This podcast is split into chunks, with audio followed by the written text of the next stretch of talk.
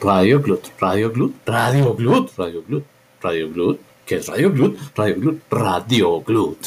Libera tus sentidos. Muy buenos días a todos nuestros radioescuchas de Radio Glut. Libera tus sentidos. Hoy vamos a iniciar un experimento, una prueba, algo de sabor, algo de explorar, algo de decir cosas que de pronto uno dice, ¿y eso cómo carajo se come? ¿Cierto, mi querido Sebastián? Sí, señor, sí, compañero Cortázar. Mi querido San Sebastián, bienvenido a Radio Glut. Yo creo que este es tu primer eh, programa donde yo te cojo así como Haces de presentación, sí. de- para presentarlo. Entonces, para todos nuestros radioescuchas, eh, es nuestro, nuestra primera presentación al miembro de Radio Glut, Sebastián Montoya. Bueno, no, ¿de qué estudias? Eh, pues bueno, yo estoy en ingeniería de sistemas. Pues bueno, me, me pudieron haber escuchado en el programa de confesiones de la semana pasada. Y pues nada, gracias por esta gran bienvenida. ¿Listo? Bueno, eh, no siendo más, cuando tú hablas de explorar, ¿qué se te viene a la cabeza? Como conocer lo desconocido, se podría. ¿Desconocido? Sí. ¿Para ti qué es desconocido? Pues bueno, frente al universo, pues. No, no, yo no dije el universo, Ah, bueno. todavía no hemos llegado a... Para mí desconocido, pues es algo que no se puede. que a mi conocimiento no existe. Para ti qué es desconocido. Que tú dices, eso para mí es desconocido. Lo que piensa. Para mí desconocido pues puede ser lo que esté pensando un profesor, lo que está sintiendo cualquier persona en esta sala. Ok. Bueno, pues esa es la idea. Si se tienen que reír, ríanse, no hay ningún problema. Aquí está nuestro invitado a punto de reírse. Tenemos a otras bellezas por aquí, miembros del grupo Como por ejemplo, Como por ejemplo, Juan Felipe Rodríguez. Mucho gusto. eh, Los voy a medio acompañar en este espacio. Eh, ¿Y qué es para mí lo desconocido? No, pues muchísimas cosas. Eh, ¿qué le gusta? me gusta. También muchísimas cosas. sí. No, no, no, no, eso, es mucho- eso, eso suena como que me gusta, no. Eh, me, me, me gusta cambiar el mundo. Y uno, ah, chinga. Claro. ¿Y cómo lo hace? Sí, Eh, eso es parte de este espacio, ¿no? Como le- vamos a tratar de, de poner a limitar el universo. Entonces, ¿qué le gusta? Diga una cosa que le gusta. Una cosa que me guste. eh, había un postre de limón. ¿Y qué tenía desconocido? ¿Qué le, descono- qué- qué le parecía peculiar y que usted dijera, usted? Pues que yo no sabía cómo hacerlo. Prácticamente. Claro, eso es parte de la Pues, receta, ¿cierto? Claro, sí. Exacto, ¿no? Y Si yo no descubrir, algo desconocido, pues en ese caso, pues es leer la receta, ahí está descubriendo. O leer la receta o de Pues- pronto le dice, ¿y qué tal si le metemos Puedes O replicarla y mejorarla. mi querido... No, porque usted de pronto puede decir, yo le quiero hacer el pie de limón, pero le quiero meter. ¿Qué le metería si usted dice, uy, cómo sabría interesante? Eh, ralladura de naranja. Ralladura de nada. Bueno, eso- mi hermana cuando era pequeña, para colocarlos en contexto, yo empecé mis inclinaciones a ser vegetariano desde muy niño. Y cuando íbamos a un restaurante vegetariano, comíamos sopa. Entonces usted sabe que para los niños eso es un tabú comer sopa. Ahora mafalda. a lo más literal. Pero mi hermana es que era, era campeona, porque ella cogía y le echaba el jugo a la sopa, Uy, no. pretendiendo explorar nuevos sabores. Gracias a ella, pues yo me tomé la tarea de decirle, no, no lo haga. Y pues Eso empecé me a decir, recuerda a Ratatouille. A Ratatouille, Ahora la sí. Ratatouille, pero de la versión Darks, entonces sí. Y ella lo hacía y, por, y hoy en día todavía nos causa risa, pero es un momento de explorar porque se atrevió a explorar nuevas cosas. Bueno, Santiago, ¿y quién nos acompaña el día de hoy? ¿Qué es el- Santiago? Sí, che, ya le cambié el nombre, no está mal. No, no, no, es que esto es radio, no, la idea no es ser cuadrado, no, la, la idea es entrar a la parte humana de lo que vamos a hacer. Mi querido Sebastián, ¿quién nos acompaña el día de hoy? ¿Sabes Aparte- quién es? ¿Te- sabe- ¿Tenemos una leve idea de quién es? O sea, como Eh, así presentar a los otros. Conocemos nuestro, Eh. nuestro invitado el día de esta noche. Pues bueno, el día de hoy eh, no lo- nos lo presentaste de una manera pues algo superficial, pero pues nos gustaría escuchar pues tu nombre y pues también así como nos presentamos nosotros dos. Bueno, o también decir, ¿tú eres miembro del, del GLUT? Eh, buenas tardes a todos, es un placer, me llamo Santiago, soy miembro activo del grupo de niños de la Universidad, el GLUT. Y pues es un placer estar aquí ya acompañado de todos. ¿Primera vez en un programa de radio? Sí, la primera vez, soy amateur. Pero ¿por qué, por qué tan nervioso? Pues, no sé. Ya, no, pues no preocupe que en este momento nadie lo está viendo. ¿Por qué no conoce? Sí, lo desconocido, ¿cierto? No es conocido con esa palabra. Es algo que podría interpretar de una manera muy bonita y es que lo que no conocemos es lo que no nombramos, naturalmente. Lo que no conocemos, lo que no nombramos. Uy, áspero. Chévere. Eh, ¿Qué le gusta? Me gusta mucho el deporte. ¿El deporte? ¿Qué de- le parece desconocido el deporte? Siempre es una incertidumbre saber cómo va a terminar, en este caso, lo que yo hago en combate. ¿En combate? ¿Cómo así? ¿Qué, qué practicas? Practico Muay Thai. Muay Thai, o sea que puede terminar. Toca. Ah, o sea que usted lleva el manual de armada por si algún problema. Ando preparado para todo, sí. ok. Uno ok. nunca sabe con qué puede salir el otro adversario, qué puede saber, cómo le puede responder a uno. Siempre es esa quién- incertidumbre. Ya sé con quién devolverme en la noche. ¡Ay! No, No, no, apenas me puedo defender a mí. Que, lo pone ahí de primera como que saca las técnicas que no Sí, sé. como con esas declaraciones me falta que el amor de su. Ok, ok.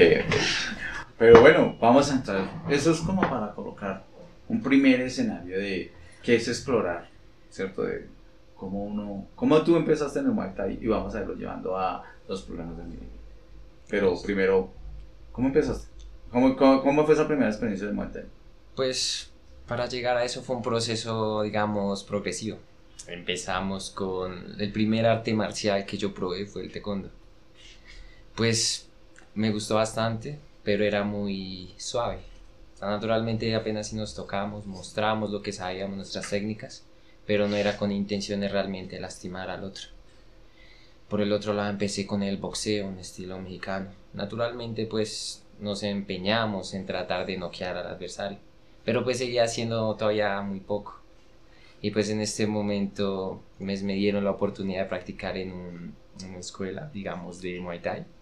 Y pues las intenciones acá eran literalmente dejar al adversario fuera de combate, de manera que no se pudiera levantar ni seguir luchando. Y pues como podemos ver cambian las intenciones y pues cambia la intensidad y cambia la agresividad, que es lo más importante. Uf, o sea que le tocaba conocer al adversario solo con verlo. Naturalmente uno mira a una persona, uno sabe qué tan seguro están sus habilidades y de esa manera uno sabe cómo actuar al respecto. Uf, bueno. Eso se le llama lenguaje corporal. Oh, bien. Pero bueno, ya, o sea que es- la, la disciplina es parte de tu día. Uy, buena Pues apreciación. al menos dice, sí, eso, eso suena como una palabra muy grande, ¿no? Pero mínimamente, ¿cuán- cada, cada cuánto practico Muay Thai? Eh, cuatro días a la semana. Cuatro días.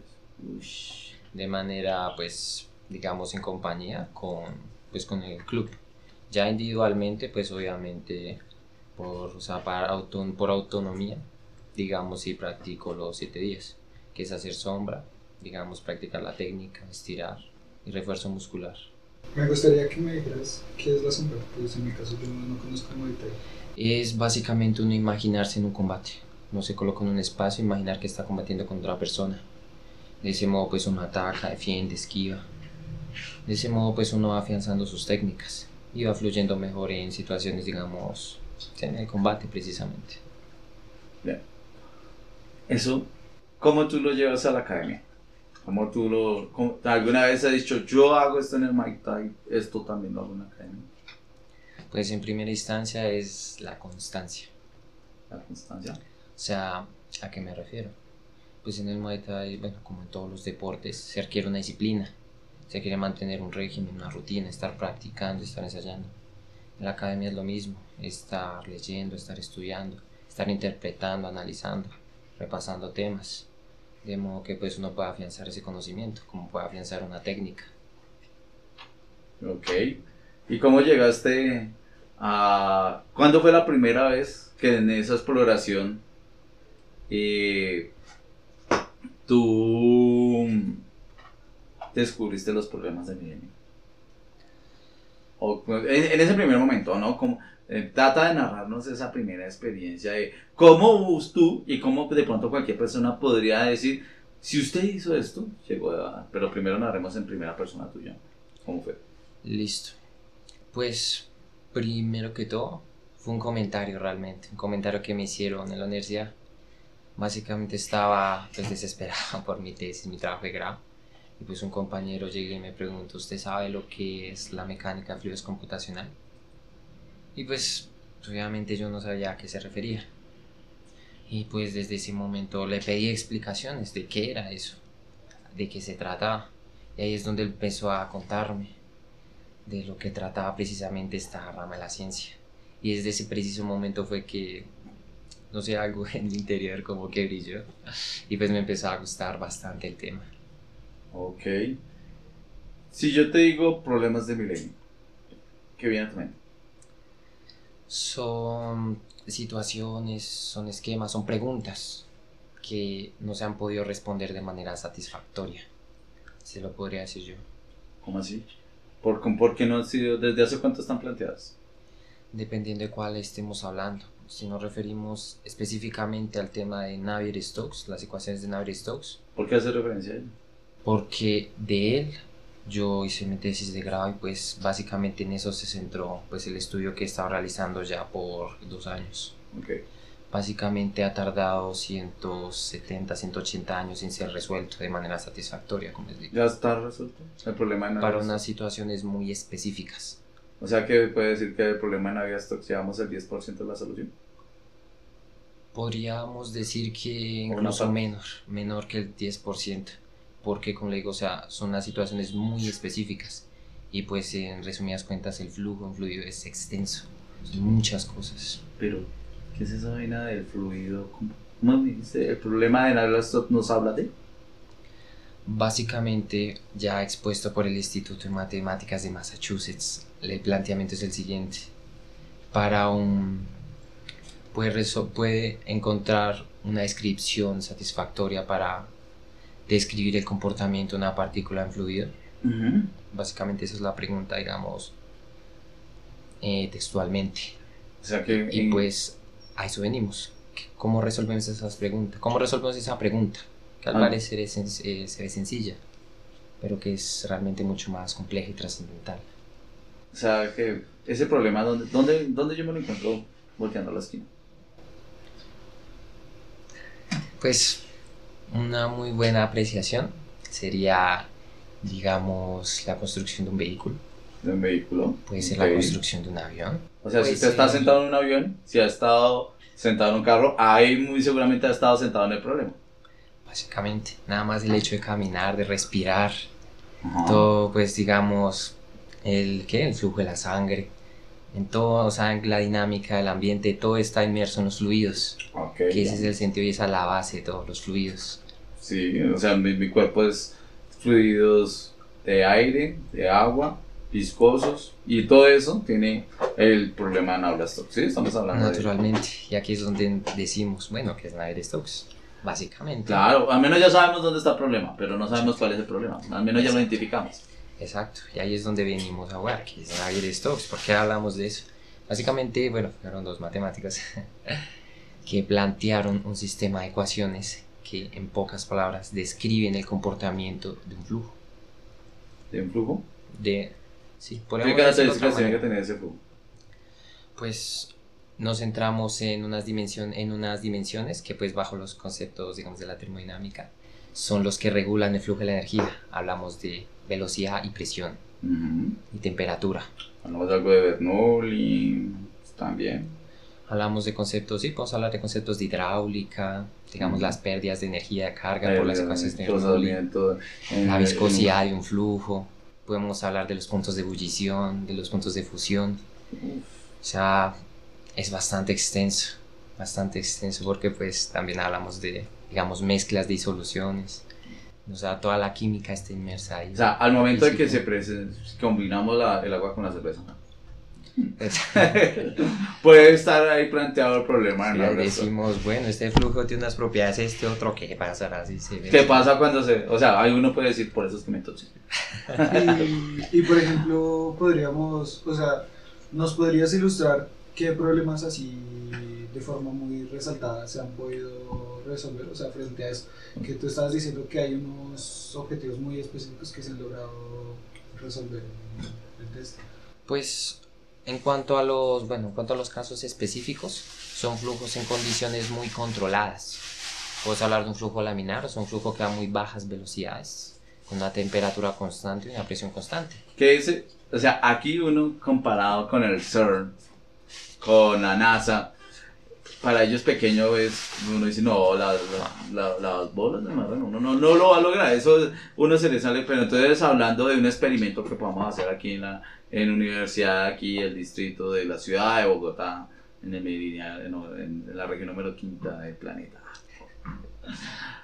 ¿Qué sería una temperatura que uno diga, bueno, tratemos de que la gente coloque en contexto ¿Cuáles serían las condiciones mínimas para poder eh, tener el, el experimento y que lo va- vamos a tratar de que en su imaginario, en la mente, en esos mapas mentales, de- en esas fábulas que nos logramos imaginar, que se logren imaginar el escenario necesario para colocar las condiciones iniciales del experimento y que sean ideales y, y lo- y que lo podamos vivir en el día, o sea, si usted está en estas condiciones habitualmente, usted está planteando el problema y se ve estos efectos. Y después miramos cuál sería la envergadura de entender el problema y qué beneficios tendría a solucionar. Pero solo empecemos a plantear el escenario de- de un experimento ideal en condiciones accesibles a todos.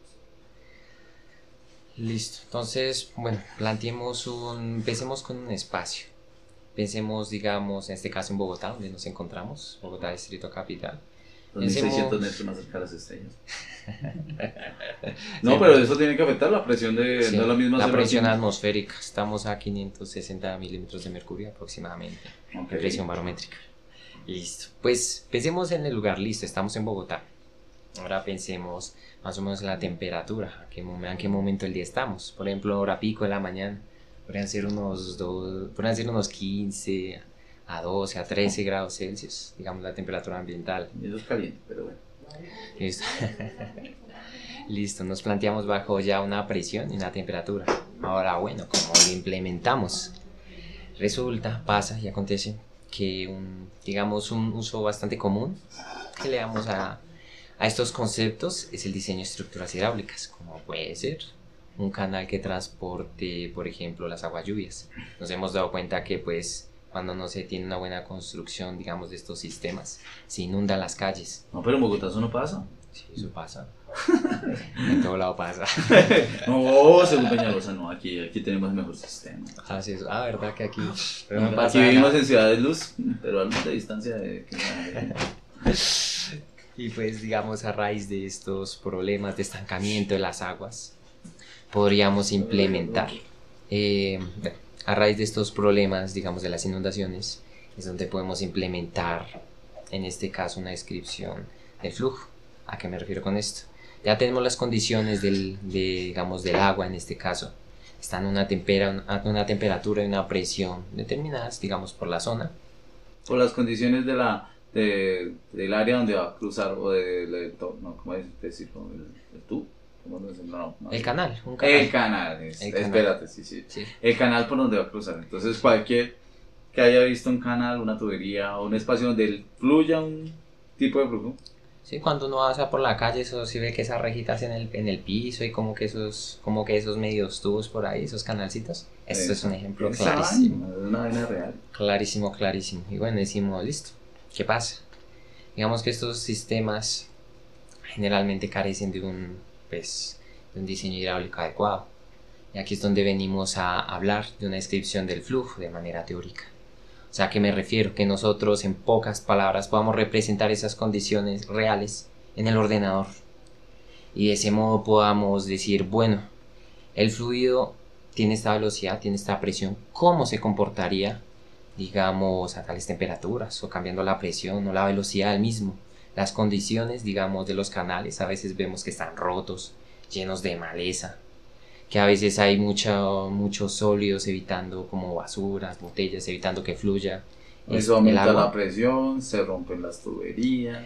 Exacto, exacto. O sea, son muchos los problemas que realmente podríamos aquí mencionar. Y el problema, o sea, cuando hablamos de eso, ¿qué busca solucionar el problema? Básicamente rediseñar estas estructuras para hacerlas más eficientes y funcionales. ¿qué sería la eficiencia? Porque según los otros, eh, ingeniero por dos horas. es básicamente re- en eficiencia me refiero a su a su fácil implementación y funcionamiento adecuado. ¿Qué me refiero? O sea, que sea fácilmente con, que se pueda construir de manera digamos sencilla, que no requiera tanto que no requiera tanto ¿cómo decirlo yo? Que no requiera tanto ah, se me perdió la palabra. Que no sea tan difícil construirlo. Que no requiera tanto esfuerzo. Exacto, ese es el punto, que no, se, no requiera tanto esfuerzo y que funcione de manera adecuada. Eso sería la eficiencia. Podríamos- Ok, si hablamos de la eficiencia, vamos a, pasamos del problema, ya nos metimos en el problema. Vamos a dejar ahí porque es que yo creo que si nos ponemos a hablar de la ecuación, a- aquí, marica, nos van a llover rayos y centellas y Einstein se va a revolcar en la tumba por estar hablando tanta paja. Y vamos a terminar de resolver. Sí, y no hemos pasado por las demás, por las demás problemáticas un poquito, pero tratando de decir, ¿qué pasaría si nosotros le damos un mínimo porcentaje, ese 10% que estábamos hablando como mucho, digamos un 1%, como para que... Dije, no, les, les faltó, les faltó. Sí, como parla emérito. Sí, eso. De lo que es de ese 1%, ¿qué, qué beneficio tiene entender que, o si nosotros entendemos ese problema en la parte computacional, qué beneficios tendría la persona a pie? Pues básicamente esos beneficios vendrían siendo reflejados en lo que podría ser, hablando ya, pues no nos pasemos un tema ambiental, sino un tema, digamos, de consumo o común. Por ejemplo, una bebida. Hablamos, qué sé yo, digamos... Una polita, una cerveza en una, lata. una polita, una cerveza, así. Eso, un eh. un roncito bien Pues, chévere. no, eh, puede ser, ¿cómo es que se llama? La, la bebida ancestral alcohólica, ¿cuál es? El, La chicha. Ah, la chicha, chicha, Pues- en, gua- chicha en una botella, Wow. es eso no sabe si es reembriagante o re explosivo, esa vaina. Hay un problema porque la presión va aumentando. ¿A- Sí. ¿A quién de ustedes no se les ha reventado un tarro de chicha? Uh. A mí me pasó una vez que me por llevar la chicha tapada. Ese carro quedó oliendo a chicha como 15, como dos semanas, dos, dos meses. Como poquito. Sí, como poquito. Que eso queda penetra. Eso queda penetrado, eso penetra. olor. Ahí podríamos decir, si usted ha vivido eso, si a usted ha llevado chicha y se la ha explotado, posiblemente ha afectado o se ha metido, si hubiera entendido mejor este problema. Exacto, básicamente a unas condiciones determinadas del flujo que ya sabemos cómo se comporta, podemos decir qué va a pasar, qué efectos va a tener a causa de cierta presión, a causa de cierta velocidad y a causa de más variables. Se va a comportar el flujo de tal manera.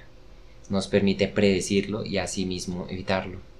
Digamos como este problema que chicha. O sea, o, o por ejemplo, el típico problema que creo que más de uno lo ha visto, que a ti te gusta la Coca-Cola. Pues no sé, la verdad es que es muy adictiva. No, a mí no me gusta, una porquería. Pero sirve para experimentar y colocarlo en aspirina. Mentos. ¿Mentos? Entonces, Me- Y hace que sea...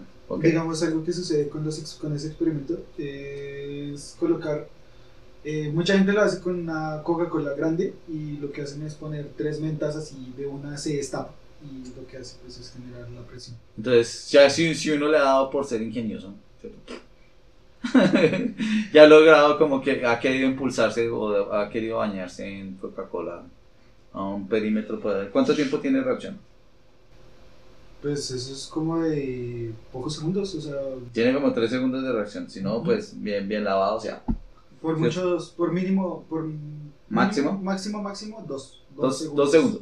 Tiene dos segundos, o sea, uno, dos. Si en ese momento no reaccionó después de que arrojaste los mentos, pues te bañas. O sea que ahí el- habría el dilema de Nabla Stokes, donde el fluido pues está en unas condiciones iniciales, hubo un factor externo que cambió las condiciones, generó un flujo, eh, digamos que podemos decir, pues, Hablamos de un flujo turbulento. Generalmente Turbulento. cuando se generan altas velocidades es un flujo turbulento. ok, Digamos, también se podría tomar de ejemplo cuando a uno se le caía, pues bueno, ahorita ya hace mucho no veo gaseosas en lata, pues todavía hay, pero hace mucho no veo, que cuando a uno se le caía la gaseosa en lata, que si se dan cuenta muchas veces generaba una burbuja, se expandía la... Se inflaba la- la- inflaba la lata. Es por el CO2 que tiene, sí. entonces ahí les podemos decir, eso, no- ¿Qué beneficios tendría para alguien que está a pie y está jodiendo? Y dice, ay, no, vamos, acabo de exponerme a, al problema del milenio y no hablo stock. Ah, pues, Pues básicamente le, le permitiría evitar muchos problemas al respecto.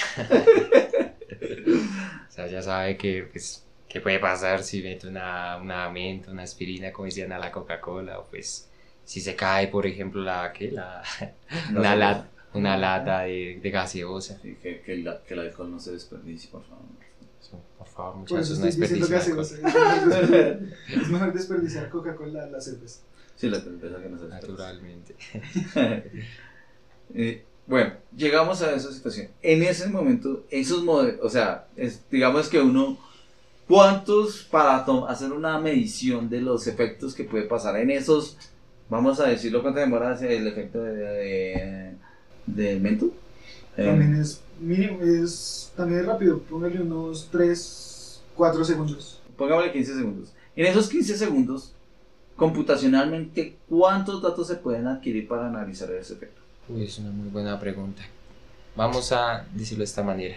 15 segundos en la vida real, digamos, serían 15 segundos simulados, pero, pero, pero, cuando hablamos del tema de datos, son cientos de miles de cálculos que tiene que realizar. En este caso, el software para poder llegar a esos 15 segundos, lo que sería tiempo de procesador. Sería básicamente una simulación de 15 segundos podría tardar, dependiendo del sistema, días, semanas, meses. Y si tienen por ahí un Pentium 3, pues paila. No. No es que eso no cualquier tostadora licuadora corre. Ay, no, la, la, la licuadora mía en la casa no lo puede hacer. No le queda muy cómodo. No, no, no. O sea, no lo veamos en ese sentido de que, sino la, esto se llama lo que es la carga computacional, la, la cantidad de procesos de ejecución que puede ejecutar un, un un procesador y lograr un resultado. Entonces, digamos que cuántas operaciones más o menos al segundo, por segundo tendría que hacer para poder hacer la modelación. O si, se va a poner fácil, un milisegundo.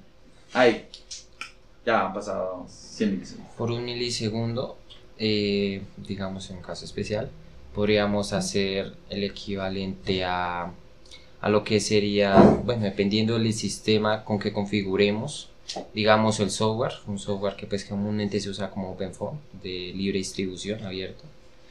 Digamos que una configuración, pues no diré que estándar porque pues son muchas las, realmente las condiciones a las que se puede someter un flujo. Pero pues digamos en el caso expuesto, podemos hablar de que se pueda, por un milisegundo se puedan hacer 10 operaciones, digamos, para calcular lo que es solo la velocidad de la presión. Ya otra cosa vendría siendo el flujo, la partícula de cada uno del flujo, digamos. No, estamos hablando de un milise- milisegundo de experimento. Un milisegundo de experimento. Un milisegundo de experimento. ¿Cuánto representaría? ¿Cuánto representaría para poderlo modelar según el diagrama del Neula Stock y cuántas operaciones podría desarrollar? En es para poder igualar el flujo de, de, de la gaseosa derramándose. O sea, si entendí. O sea, en un milisegundo, un milisegundo de la vida real, ¿sí? Sí, ¿Qué ocurrió tal reacción? ¿Cuánto representaría, sí, digamos, computacionalmente? O sea, ¿cuántos cálculos se realizarían? sí. en ese tiempo. Listo. Bueno, pues básicamente aquí es donde jugamos con una variable que es el cambio de tiempo. Realmente pues esta variable condiciona que tantos cálculos se hagan para, digamos, aproximarnos a este comportamiento real del flujo. Y pues básicamente podríamos decir que ese milisegundo lo puedes partir a la mitad.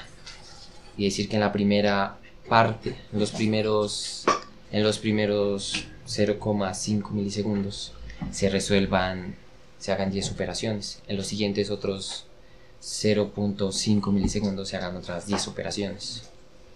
Básicamente así podría, así iría funcionando. Digamos por cada segundo milisegundo se pueden hacer, se pueden determinar cuántos cuántos pasos de tiempo para llegar a ese milisegundo podemos podemos ejecutar para hacer las operaciones. Ok. Ahora vamos a, a la parte macro, ¿no? Ya miramos en dónde lo puede encontrar, o sea, eso también cada vez que hemos encendido el carro, que hay todo ese flujo laminar, que lo encendimos, que, que, que se ahogó el motor, que, que no se ahogó, que funcionó bien, que puede ser un Ferrari, lo que sea. Todo ese cambio de flujo, porque pues realmente ahí está pasando. Si nosotros miramos cada vez que un piñón, alguien, y hay el flujo de, de, gas, de gas y combustión, ahí cómo hace esa onda expansiva para poder impulsar. Me imagino que hasta allá llega los análisis de, de y cómo se hace toda esa transferencia tanto de energía, de flujos y de X cosas para que pueda soportar todas esas presiones, ¿cierto? Eso es muy buen punto. Y aquí es donde nos vamos a los fundamentos más, digamos, a los fundamentos sobre los cuales se establecieron las ecuaciones Navier-Stokes. Y hablamos del primer postulado que es la conservación de la masa. ¿A qué nos referimos con esto? En un espacio y tiempo definido, digamos en un sistema, puede ser una caja, imagínense una caja así, en sus manos, donde no salga, digamos, agua, donde tampoco entre agua, es un sistema controlado. No va a cambiar la masa. Ese es el primer principio. Pensemos en el ejemplo del compañero en la cámara, digamos. El sistema es un auto, sin, sin inserta gasolina y se queda ahí. En el sistema del piñón, ahí. Entonces está la, el, piñón subiendo y bajando, compresiona la masa, la masa se, conserva, pero entonces cambia la, el volumen de la masa. Ahí es donde hablamos del segundo término, que es la conservación de la energía. ¿A qué nos referimos con esto? Básicamente pues ya es la primera, bueno, es la primera ley de la termodinámica, básicamente, que pues la energía se conserva y pues ya se conserva independientemente, digamos, en este sistema, la energía se pasa a energía química, energía mecánica, energía calórica, que vendría siendo la energía química, que es la gasolina, la energía, la energía mecánica, que es el trabajo que produce, digamos, esta explosión. Y el piñón para presionar para, que se mueva precisamente el pistón, se, expanda el aire y se pueda mover el pistón en la cámara. Hablaríamos, digamos, de esta transformación de la energía y ya por último genera calor.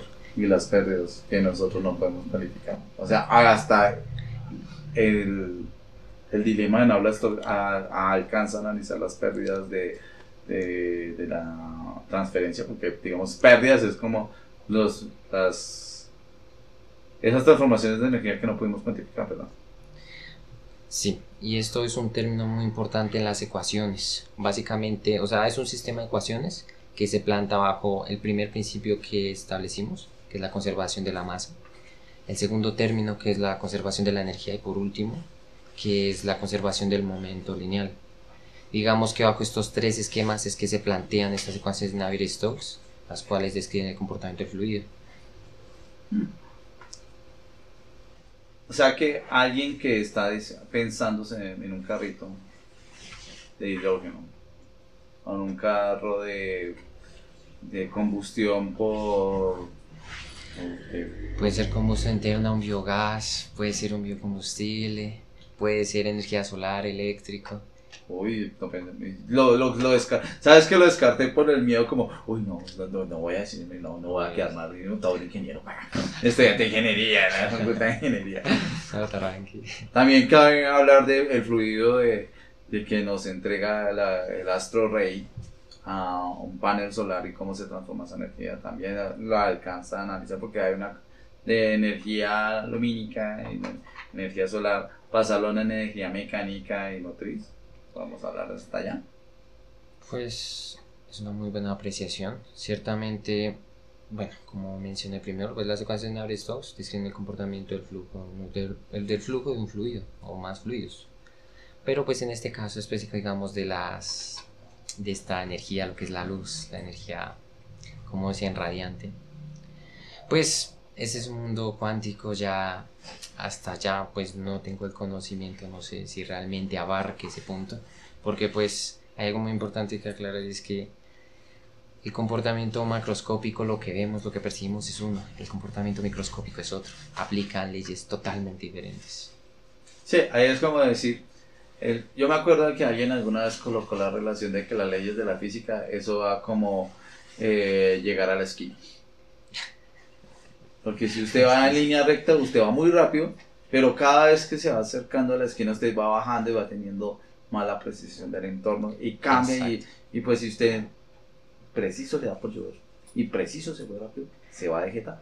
en la esquina porque no supo contemplar. ¿Cierto? Eso, eso puede pasar. Sí, claro. Entonces, en la física, pues también puede pasar que... Naturalmente, sí. Y ahí es donde uno dice, uff. Pero bueno, eso sería hablar del principio de Now Stops. ¿Qué otro? Y nació hace 150 años. ¿Por cómo llegaron a, decir hace 150 años? Estamos hablando de, de qué edad, no, Nicolás. El Estamos siglo XIX, siglo XVIII. siglo XVIII, eso no era la mitad del oscurantismo. ¿sí?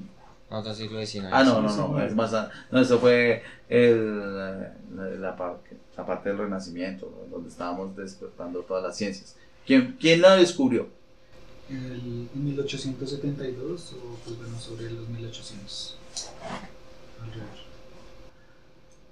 Eh, entonces, estábamos hablando de esto. ¿Quién fue el que lo descubrió? Uy, buena pregunta.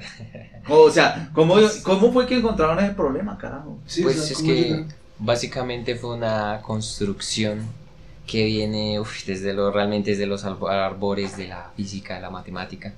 Siempre se ha intentado, siempre se ha intentado, digamos, describir la naturaleza de una manera que podamos cuantificarla.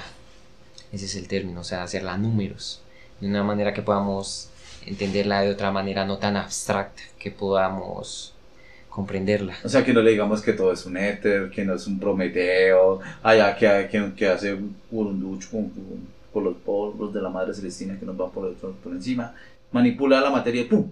Pasó. O sea, no pa- pasar el- ese velo mítico y decir, no, es que esto pasa por esto. Tal cual, eso. Desde ese momento, por eso es que empezó, digamos, a nacer esta intriga. Pues básicamente desde que tenemos conciencia, nace esta intriga por interpretar la naturaleza. No, pero así me lo pone. Y- Si usted me lo pone así, hasta Platón le metió la mano.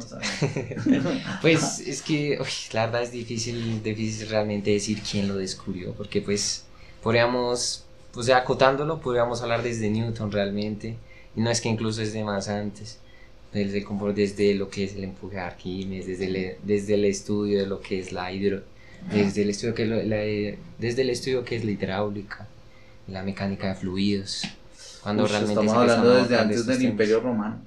mucho antes realmente, Mucho antes. mucho antes. O sea, Pero antes- pues, sinceramente no puedo decir exactamente quién la escribió. No, no, no, ahí, nos quedamos porque pues, lo vamos a devagar. Porque ahí uno no sabe si fueron los romanos, o fueron los, los persas, o si fueron los chinos, o si fueron.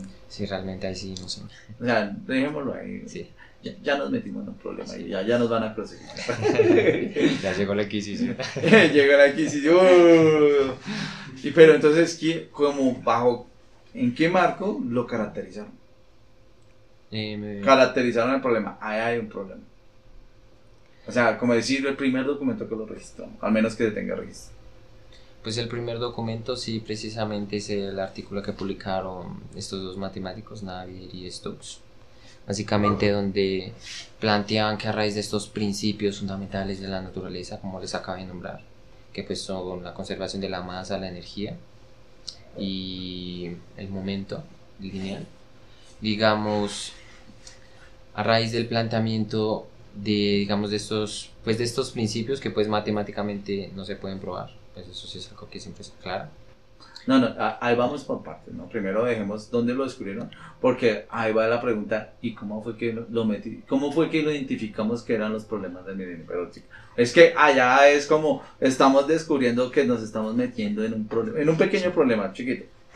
Sí, pues ra- realmente es a raíz de que no se podía, no se puede con total certeza saber cómo se va a comportar un fluido, digamos, bajo unas condiciones dadas, a nivel, digamos, a nivel sí, macroscópico.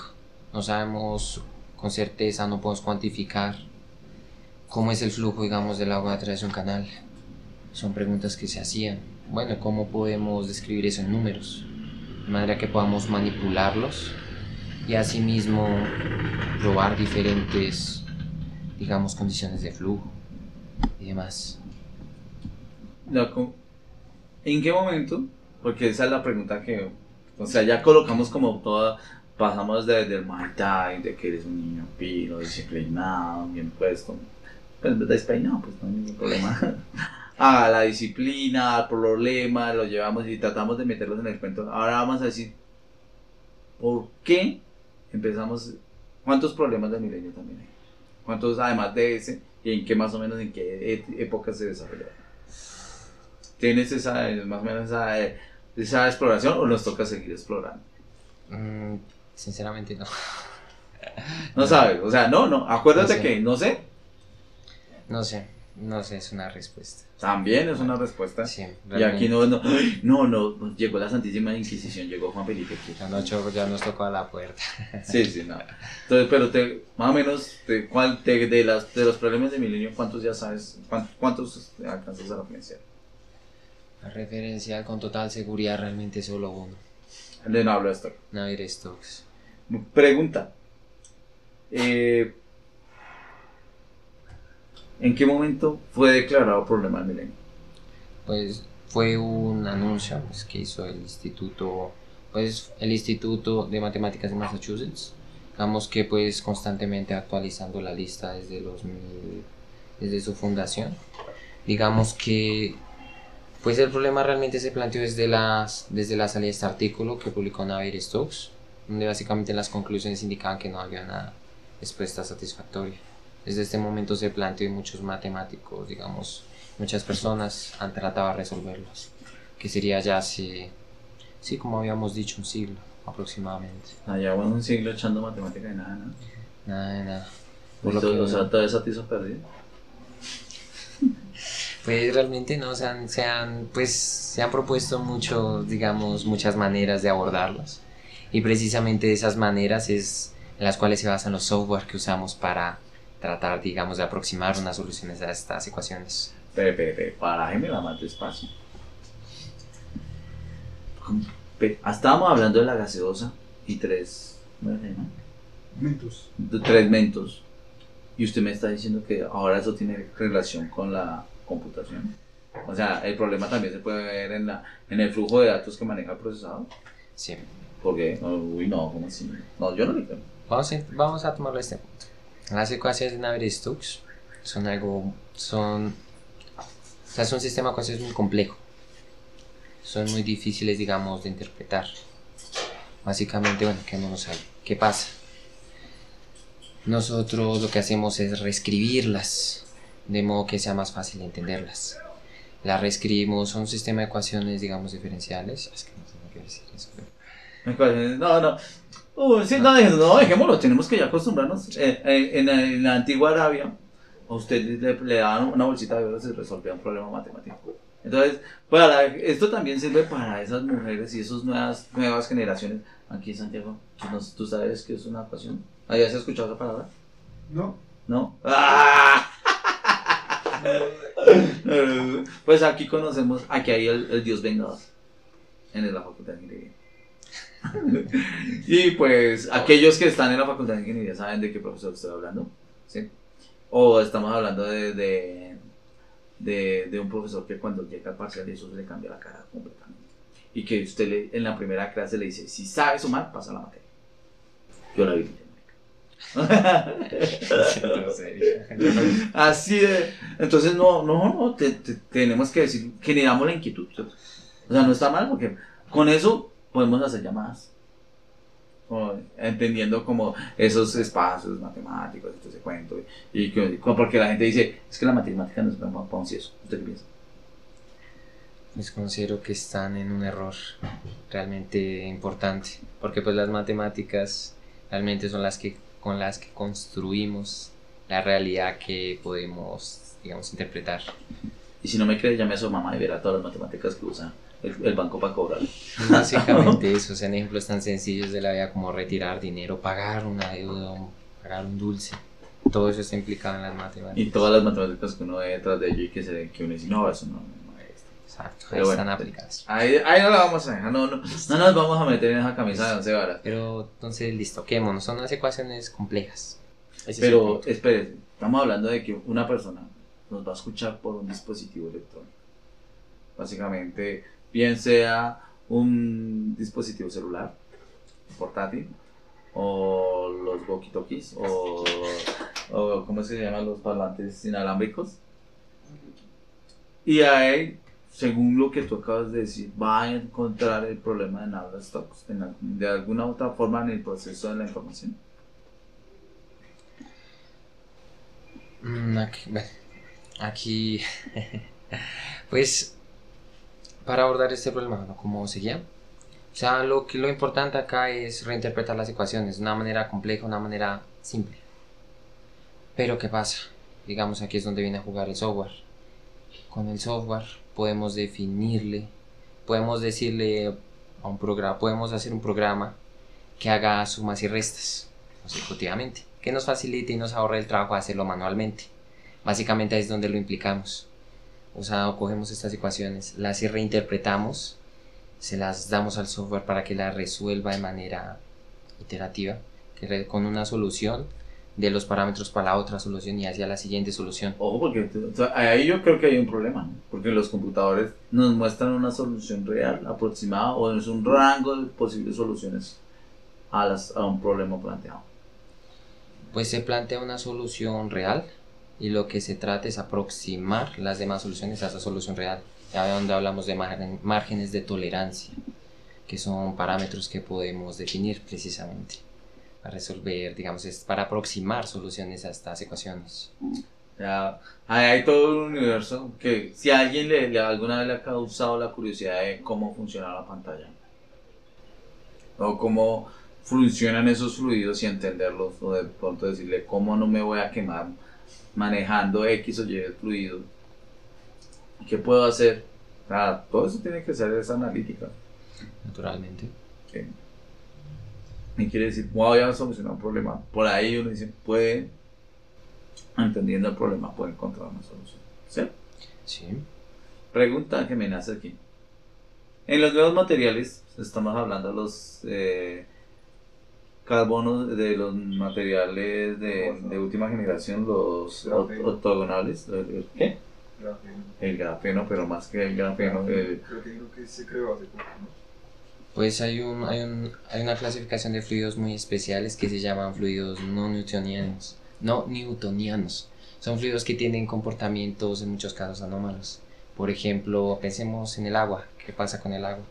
Si metemos, por ejemplo, la mano, el agua se deforma. ¿El agua es anómala con la mano? Ya vamos a llegar a eso. Por ejemplo, ahí el agua se deforma, estamos ejerciendo una fuerza, estamos ejerciendo una fuerza, una fuerza, un esfuerzo cortante que hace que el agua se deforme. Hay fluidos en los que no pasa eso.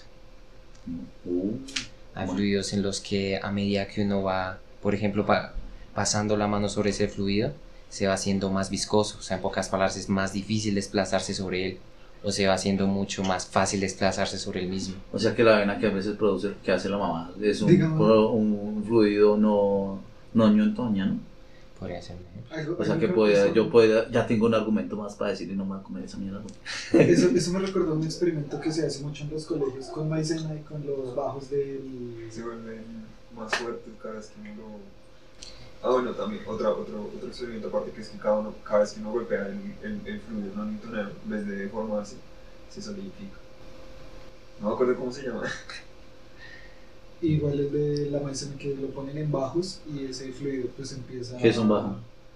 En los bajos de los en, en los altavoces. Altoparlantes. En los altoparlantes. O sea, lo, el, el punchis, punchis, punchis sí. cuando wow, wow, wow, y que usted siente que la onda le pega en la cara. Sí, que le. Okay. Entonces, ya, porque es que la idea de, también de este espacio, no se vayan a sentir mal, es contextualizar a aquellos que no dicen, pues esto es un vago, pues, o estamos hablando de música. ¿De qué estamos hablando? Sí, sí, entonces, por eso vamos a explorar, tratarlo de llevar a, a un lenguaje más vulgar más, más, más, más de, más, más, de pueblo. Más vulgar cotidiano. Cotidiano. Algunos, algunos, algunos hablan de eso, ¿no? Algunos dicen, no, vamos a hablar de un lenguaje más vulgar. Ah, pero es que nadie me pone eso en contexto, pero sí más cotidiano, sin tratar de discriminar a alguien. Ay, no, porque no se sabe, no, no, menos se escuchan esas vainas. ¿Qué lengua, qué fluidos así usted dice no es newtoniano y qué aplicaciones podría tener en ese sentido? Se podrían hablar de se podría hablar de el vidrio a altas temperaturas. Digamos que pues el esfuerzo cortante o luego la presión que puede ejercer, por ejemplo, digamos una varilla insertada en él. Eh, y pues desplazándose, puede ser moviéndose, digamos, en círculos como batiendo el chocolate. digamos que se hace más, sea, por la misma viscosidad del fluido, va haciéndose más complicado a medida que uno va tratando de seguir batiendo. Mientras más trate de batir ese fluido, más difícil se va a hacer y más y más complicado se va a hacer. Eso podría ser un ejemplo. También hablamos de es que fluidos no newtonianos se llaman también una clasificación muy especial que son los fluidos de Birman, que son fluidos modernos, que son ya pues series de bioplásticos actuales que se están usando para hacer, por ejemplo, las carcasas para los celulares. En el estado en que se inyectan para hacer, en el estado en que se inyectan a los moldes para hacer estas carcasas. O sea que si alguien quiere decir yo quiero diseñar un nuevo celular porque es que esas carcasas son una porquería porque se la pasan dañando, te tocó estudiar navías tocó. Mecánica de fluidos es necesaria. Uy, o sea que hay toda... Uy, usted me acaba de abrir todo un mundo porque por lo menos para los nuevos moldes de, de los zapatos que ahora, si usted ve los zapatos ahora tiene una plataforma de hasta 20, 50 centímetros de... Y tiene unas formas todas horribles. ¿no? Sí, es que son terribles. Pero, y, uno- y esos materiales, si me hiciste acordar de que hasta los colchones tienen eh, esos moldes y esos me imagino que esos son modelos no Newton, eh, materiales y fluidos que se desarrollaron inicialmente pasaron por algún proceso eh, fluido no newtoniano. Eso- de esas propagandas que dicen que usted puede colocar el huevo y por echarse encima el huevo y no se rompe el huevo. ¿Se has visto esos colchones? Sí, Eso es. para poder generar ese, ese colchón es un fluido no newtoniano antes de generarlo de alguna manera. pues realmente no se lo puedo decir con certeza, o sea, no sé, tocaría mirar qué fluido es, porque pues, sea, son muchos, realmente son muchos esos, son demasiados. No, o sea, no, es- es- no, está bien acá porque, digamos, hoy en día por lo menos estamos hablando de las nuevas suelas de Adidas, que son muy bonitas, hasta que usted pisa un pedazo de, un bollo de mierda, literalmente, o materia fecal de animal, porque es difícil de limpiarlo porque es una malla y esos fluidos tienden a tener memoria, entonces usted solo para limpiarla tiene que limpiarla con agua presión, ¿cierto? Entonces, naturalmente, pero bueno, hay también un fluido, también podemos decirlo, esas mallas también. Ah, pregunta, si yo quiero diseñar un nuevo tenis, así como los de Adidas que son todos fluidos, eh, tienen láminas, eh, tienen como una masa de, de una, de una rejilla para mantener, absorber el impacto del piso, pero que eso también podría interpretarse como un fluido eh, que busca solventarse con el problema en habla en algún momento, podría decirse. O sea, esos, esos nuevos términos. Pues podríamos hablar ya desde los procesos industriales que se emplean para hacer, digamos, este, este tenis. Y pueden ser, digamos, estos materiales sintéticos que en su momento pueden ser fluidos, pueden ser líquidos, o sea, no pueden estar en estado sólido. Y que de una u otra manera se, se, pues se les da forma y se les da unas, caracter- unas características específicas para que cumplan, digamos, si esta función de amortiguar, digamos, el golpe de una piedra. Mm, Podríamos someterlo a análisis y pues pensarlo. Los invito realmente a que investiguen este tema, los fluidos no newtonianos. Uy, Es bastante interesante. Bueno, pues ahí les dejamos la inquietud. Son muchas aplicaciones que realmente pueden tener. Y si quieren trabajar con ellos, pues existen muchos experimentos caseros para crearlos, para crear algunos. ¿Qué beneficio tendría estudiar estos, este tipo de fluidos para una persona que nos está escuchando y dice, ah, estos manes hablan paja"? Para emprender. para emprender. Tal Uy. que la chicha sea un fluido no newtoniano. Uy, O sea. Puso para la música en nuestros Que oídos. se haga espesita en la garganta cuando Oh. usted la y con el COVID todo, todo, uy, una cosa que todos tenemos que analizarlo, ¿no?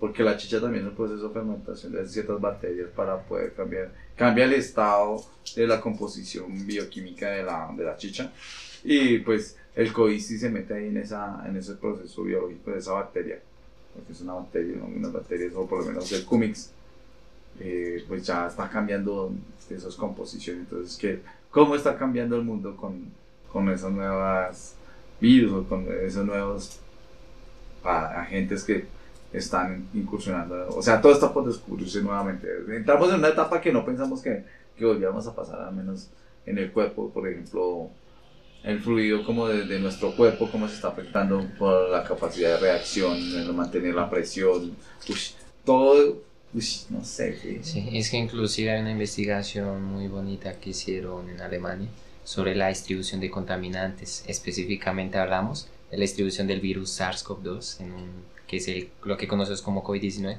en una habitación cerrada. Eso se pudo predecir, se pudo simular el comportamiento de este flujo en el aire, en una habitación cerrada. Eso fue una aplicación muy importante que le dieron. Ah, o sea que por, por si usted se pone a estudiar eh, este el, el dilema de Nabla, esto podemos decir cuánto tiempo puede, puede estar uno distanciado. Básicamente sí, qué tanto alcance realmente tiene, por ejemplo, la dispersión, en este caso de la saliva al momento de hablar, y qué tanta probabilidad hay de que uno se pueda contagiar, en este caso del COVID. O sea que si usted es todo violento, ¿a cuánta distancia lo tengo que tener? Es una muy buena pregunta. Pueden ser un metro, dos metros, tenemos que estudiarlo. Para eso está Navier Stokes. Ah, eso está en Aviar Stock. Bueno, es parte de explorar un primer. O sea, es como un buen escenario como para podernos ir Sí, para, imaginando. pro- para proyectar ese para escenario. proyectar esas futuras conversaciones, porque uff, claro, yo sí decía, tiene que haber algún modelamiento, pero pues uno como es más ingeniero. Y es que inclusive hace poco en, el, en la revista de OpenFOAM, Journal OpenFOAM, publicaron lo que es el flujo de aire en la nariz humana a través de, digamos, la, de la aproximación de las soluciones de las ecuaciones de Navier-Stokes. Marica, pero es que hay hay una pregunta, si usted mira aquí todos tenemos la, la nariz diferente y si, de- y, y si es de ascendencia africana sin ánimo, pues es más, y hay unos que roban oxígeno y tienen la nariz bien sal- salida, entonces, y hay otros que se mandan a operar la nariz y es más chiquita, entonces ahí tienen en cuenta todas esas variables. Podríamos hablar de, sí, básicamente, sí, solamente se toma un modelo, una nariz de tal vez un investigador, una persona X. Pero digamos, esto es, o sea, es un aporte muy importante porque a partir de este modelo, ya solo sería implementarlo en casos, digamos, especiales. Hablamos de, digamos, una rinoplasia, alguien que por X o Y razón tuvo un accidente y su nariz quedó por ejemplo, deformada. También podemos hablar de una persona con rinitis. Y podemos tomarle precisamente las medidas y poder modelar en el software. Y saber ¿Cómo qué qué- qué es lo que tenemos que corregirle y no quitarle todo el hueso y volvérselo a poner. Exacto, Ush, exacto, Severo. exacto. No, de verdad me hicieron enfermo y cuando me iban a operar de eso yo le dije, no, bueno, No, Exacto, pueden mejorar los procedimientos quirúrgicos. Una aplicación interesante. No, no, es parte de, de explorar esta parte de cómo estudiar la matemática puede cambiar la forma de hacer las cosas. Sí, no, también unas aplicaciones que me parecen, bueno, que es en el área, en mi área de estudio, estoy estudiando ingeniería sanitaria y pues me centro en el trabajo, pues básicamente de hacer que la vida de las personas sea mejor. Que me refiero al tratamiento del agua, que el agua le llegue limpia, que al momento de tratarla no impacte en el ambiente de manera, digamos, negativa. Aquí también puede, puede venir, digamos, inmerso este problema. que me refiero? El tratamiento del agua. ¿Qué pasa cuando pues, estamos lavando losa? El agua sale amarilla, morada, café. Para tubería, marica. Eso, fue alguien que, que se despachó por allá y le llegó a uno. No, no, no, no, mentira, mentira. Esos son, se- se- según lo que nos dice la sedimentación. seis, pues, se- sedimentos humanos. Ah. No, pues. No, no, no. ma- unos pueden ser por esos sedimentos de construcción, pero más por las tuberías que lo que él decía, los materiales como son hechos en barro, se van fracturando y se van de... Se van... Volviendo porosos. Se les van viendo porosos, pero se, se difuminan en el fluido del agua y cuando usted lo que está viendo es un efecto por allá, una tubería X por allá en la quinta por algo así. yo- Sí. Inclusive podemos hablar de un esquema que me gusta, un esquema muy bonito. Y pensémoslo así. En, este, en la cuestión, digamos, de Bogotá específicamente. Pensemos en el río Bogotá.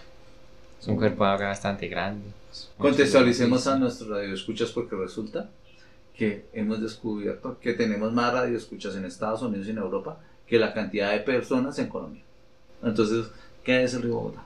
Básicamente es un cuerpo de agua hacia el, hacia el occidente de la ciudad de Bogotá, distrito capital, que nace en el páramo de Chigui. Ah.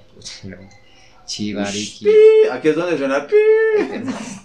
Perdón, ay, es que se me va el nombre Chivariki. Qué pena, es que el nombre se me olvidó.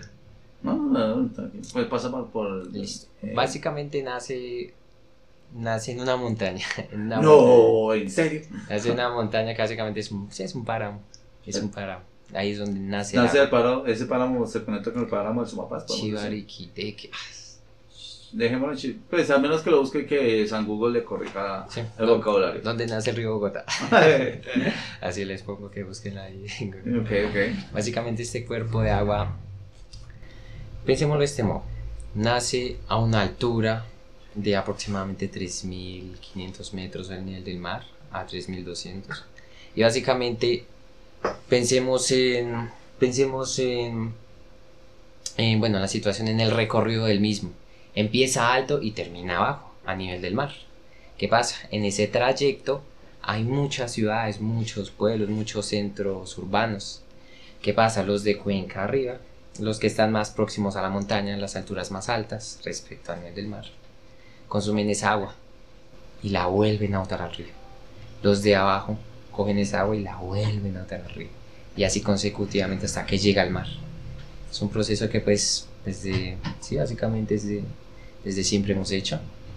O sea, nos preocupamos por nosotros, sino por los que están allá. No los que continúan, no, no los que se van a comer lo que nos. Lo, eh, como dirían los toreros muertos, me, me agüita amarilla. sí, sí, sí, ¿por qué no? Y es un, es un proceso real. O sea, si usted pone a escuchar esas canciones, tiene tanto de profundidad como. y, y contextualiza perfectamente el problema. Básicamente eso. O sea, el agua va- se va contaminando y van, se van requiriendo tratamientos más especial, especializados, es tratamientos más específicos para tratar esta agua tan contaminada. Aquí pasa por la ciudad de Bogotá y tenemos una zona en particular que se llama la zona San Benito, que hace la manipulación y gestión de cueros para, para piezas de artículos de vestimenta o sí, eh, pues, artículos de vestir en materiales de cueros eh, eh, animales, ¿cierto? Y todos los procesos químicos que requiere para hacer esa manipulación. Y pues eso y reside en este río puntualmente. Y pues para aquellos que no sepan, es, es innavegable, inoloro, es in- eh, es coloro, no es incoloro, sino es súper coloro, es casi color negro, literalmente en algunas zonas es- es- y tiene espuma, o sea, y, sea, pero bueno, ha habido gente que le ha metido plata a esa y lo ha vuelto a convertir lo ha metido en... Sí, sí, hay gente que después de... Si ustedes van a buscar, buscan en el salto del Tequendama, ahí el salto del Tequendama, cuando ya sale todo eso, eh, ellos hacen una manipulación y han logrado extraer el 70-80% de, de agua y siguen los sedimentos de abajo y lo han tratado de llevar a unos cultivos que hay en esa zona, pero con mucha plata. Entonces, pero pues es un problema de- que nosotros tenemos que mirar porque es uno de los ríos más contaminados de Colombia, ¿cierto? sí, naturalmente. Es un problema que nos atañe. Incluso hay un dicho muy bonito que dice: Todo va a parar a Río Bogotá. no, re bonito. De una u otra manera, todo va a parar allá. Pensemos en, sí, pues pensemos en el papelito que botamos, cayó al alcantarillado y llegó al río. Literal, literal. O sea, a- ahí también nosotros estaríamos, una, alguna vez ya en, en- en esos pensamientos que uno trata de dar soluciones a la, a la sociedad, habría que hacer un tratamiento más eh, fragmentado hacia el río Bogotá para su- la limpieza de sus aguas, porque pasa por Bogotá y uf, no- casi no hay plantas de tratamiento, o no las suficientes. Ahí podríamos decir que ese principio puede decir, cada cuánto podríamos colocar una planta para poder tratar el río para que no llegue tan pichón. pues es un buen punto y empezaría diciendo que más que el tratamiento es nuestra manipulación. El cambio está en nosotros. O sea, que cambiamos nuestras prácticas. De manera que usemos el agua mejor, no la contaminemos tanto, la aprovechemos mejor. Eso es lo principal. Eso es lo principal. Ya más allá, ya abordando el tema, digamos, el tratamiento.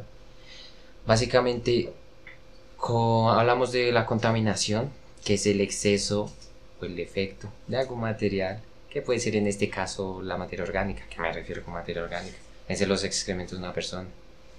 Básicamente el exceso de los mismos en este cuerpo de agua puede, digamos, afectar a otras personas que consumen el agua, generándoles enfermedades como fue mucho tiempo el cólera. la difteria, eh, ush, no. Hay muchos parásitos real- realmente que no, ven puede, o sea, hay muchas, muchas cosas, intoxicaciones químicas, biológicas. Sí, de pronto, una de las cosas que uno también tiene que entender es que la sociedad, la belleza que hoy conocemos es una- un constructo social que, hemos, que nos ha permitido entender cuáles son todas esas bacterias y que pues tratamos de, de atacarlas para que no nos... O sea, si nos ataca una bacteria de esas, mínimo, mínimo, nos deforma algún- de alguna forma interna o externamente y pues lo que se evita, eh, pues no, mucha gente muere. Pero en el pasado eso era como, ah, sí, murió de tomarse un ratito, no, le murió ni idea, pero se tomó un vaso de agua hace como tres días, pero no, estaba bueno. Sí, Y básicamente, siguiendo con el tema, bueno, la, ma- el material orgánico. Podemos hablar de tratamientos especializados en zonas determinadas donde la concentración sea más alta, digamos, de esta materia fecal. Por ejemplo, al salir de Bogotá, tenemos un ejemplo muy, sí, muy superficial y si genere mucha materia fecal, a mucha me refiero pues a altas concentraciones, pues realmente somos, ¿cuántos somos en Bogotá? Somos... Somos en la Bogotá como ciudad somos 8 millones, pero Bogotá región alcanzamos a ser 13 millones. O sea, lo que es las uniendo a Soacha, Ciudad Punza, Mosqueda, eh, Cota, Chía, parte de Cajicá y todo.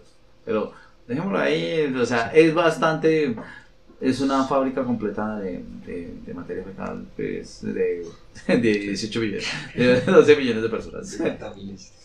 Listo, pensemos, digamos que toda esta materia fecal va directa al río. ¿Qué pasa? Sabemos que después de Bogotá está muy concentrada esa materia fecal, hay mucha, hay mucha.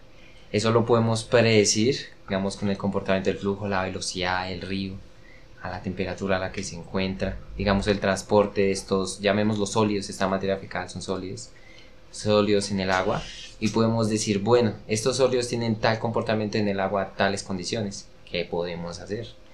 Y aquí Ahí- es donde empleamos Navier-Stokes, simulamos ese flujo y proponemos estructuras y cómo se comportan esas estructuras respecto a este contaminante. Hay que decir, si yo estoy, por ejemplo, vamos a colocar un, un municipio acá como Puerto López, o estoy en una región donde, pues, por aquí que voy a tener ese problema. Tú le, a esa persona que está allá en el Muladar Río, li- literalmente está, eh, si nos llega a escuchar y suponga que está apartado de, la, de las ciudades capitales que generan conocimiento, ay, y se nos llena el agua de la boca. ¿Tú crees que ella puede estudiar este problema y podría encontrar una solución a ese problema? Sí, no, y por qué. Sí podría hacerlo. Realmente, realmente aquí es donde, digamos, la accesibilidad a la información, digamos, la accesibilidad, podamos hablar de los, de la tecnología, vendría a ser un factor importante. Porque pues siendo un municipio tan alejado, puede que sea complicado realmente, digamos, la cobertura de Wi-Fi, que pues es básicamente lo que nos da Internet y pues es lo que es nuestra biblioteca mater, es donde sacamos realmente donde está parte importante de la información a la que necesita acceder para estudiar este tema y poder aplicarlo. Eso es un, eso es un punto muy importante realmente a, a tocar, pero pues realmente si, se si llega digamos a esta información podría implementarlo y podría darle una solución de modo que pues pueda contribuir a la comunidad porque pues del mismo modo realmente nosotros mismos somos los que hacemos los cambios y pues si una, persi- pues una persona trabaja en conjunto, digamos trabajamos en grupo, podemos realmente solventar, solventar estas problemáticas. ¿A qué hago referencia? Pues, Yo desde el punto de vista lo veo es, y acabas de colocar, a menos la cantidad de varia, el número de, de datos que va a incorporar al sistema no serían tan altos. No, no son 8 millones de personas, sino por ahí serán 100, 200. Se podría contar bastante y simplificar problema. manera. Y podría encontrar un problema y si se escala una, una solución, podría encontrar cualquier persona el problema porque no está en condiciones extremas, o sea, una ciudad, botar un papel en una ciudad no es complicado.